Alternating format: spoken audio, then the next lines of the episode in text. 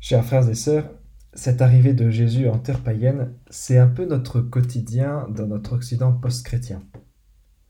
Quoi qu'on pourra avoir vite fait à notre époque marquée par les réseaux, de rester dans les mêmes cercles de cathos et d'éviter la fréquentation des personnes qui pensent différemment.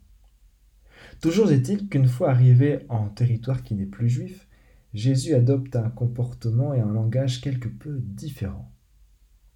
Selon le petit adage, on dit que pour apprendre l'anglais à Michel, il faut d'abord connaître Michel.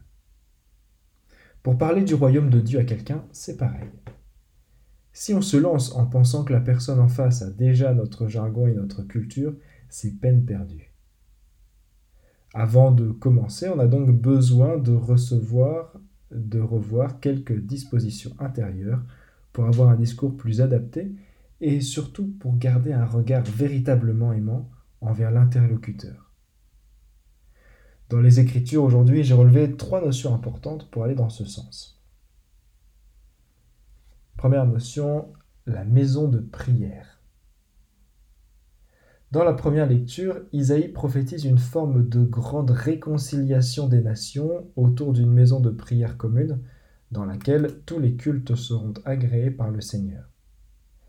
C'est sans doute ce que Jésus appellera plus tard le culte en esprit et en vérité quand il parlera à la Samaritaine. Une interprétation erronée est le syncrétisme. C'est de dire qu'au final tout se vaut et qu'on a tous le même Dieu. Ce n'est ni vrai ni souhaitable parce que ce n'est pas respectueux des différences et des nuances de chacun. En plus, tout le monde ne se revendique pas forcément d'un seul Dieu ou d'une entité qu'on pourrait appeler Dieu. Par contre, ce qui est plus juste et plus subtil, c'est de dire qu'avant de parler de religion, il y a deux choses essentielles. La première, c'est que, quelles que soient ses convictions et son histoire, on a tous la capacité de rendre un culte véritable à Dieu dans le sanctuaire de son âme, et qu'on le fait parfois même sans le savoir. Et la deuxième, c'est que d'après ce que Jésus a lui-même annoncé, le temple véritable, c'est lui. Il n'est plus fait de main d'homme, c'est quelqu'un, c'est Jésus en personne. La maison de prière. Deuxième notion, l'inspiration. Depuis dimanche dernier, le grand tourment de Saint Paul, c'est de faire le constat que beaucoup de ses frères d'origine dans le judaïsme ne reconnaissent pas Jésus. Ils l'attendent avec ferveur, et Saint Paul, qui en a fait l'expérience plutôt fracassante, a envie de leur annoncer. Mais il se heurte à des raideurs. Alors sa solution, c'est de dire que d'une part, les Juifs restent héritiers de la première alliance, que c'est un cadeau de Dieu, donc ça ne peut pas leur être retiré, et d'autre part, c'est d'opter pour le challenge, pour l'attraction. Si on est conscient d'avoir un trésor et que ça se voit, ça donnera forcément envie à d'autres de s'y intéresser et d'en bénéficier. C'était aussi une grande intuition chez Don Bosco, attiré au Christ par la force d'attraction, en donnant envie et non par des grands discours. Quand on regarde un chrétien, on devrait avoir envie de croire, envie de faire cette rencontre inoubliable avec Jésus-Christ. Normalement, un chrétien est donc naturellement une personne inspirante. La maison de prière, l'inspiration. Troisièmement, la grâce universelle de Dieu. C'est la cananéenne de l'Évangile qui explique simplement cette notion avec son histoire de miettes qui tombe de la table. Là où Jésus lui dit que la grâce de Dieu est réservée à ses enfants, la cananéenne comprend que cette grâce est tellement abondante et que les dix enfants n'en bénéficient pas assez, qu'il en resterait bien un peu pour le tout venant qui se trouve à proximité. Sous un trait d'humour, elle comprend avec le cœur que la grâce de Dieu bénéficie à tout le monde, même si tous ne la savourent pas de la même manière. C'est la grande différence d'approche théologique entre Saint Jean-Paul II et le pape François.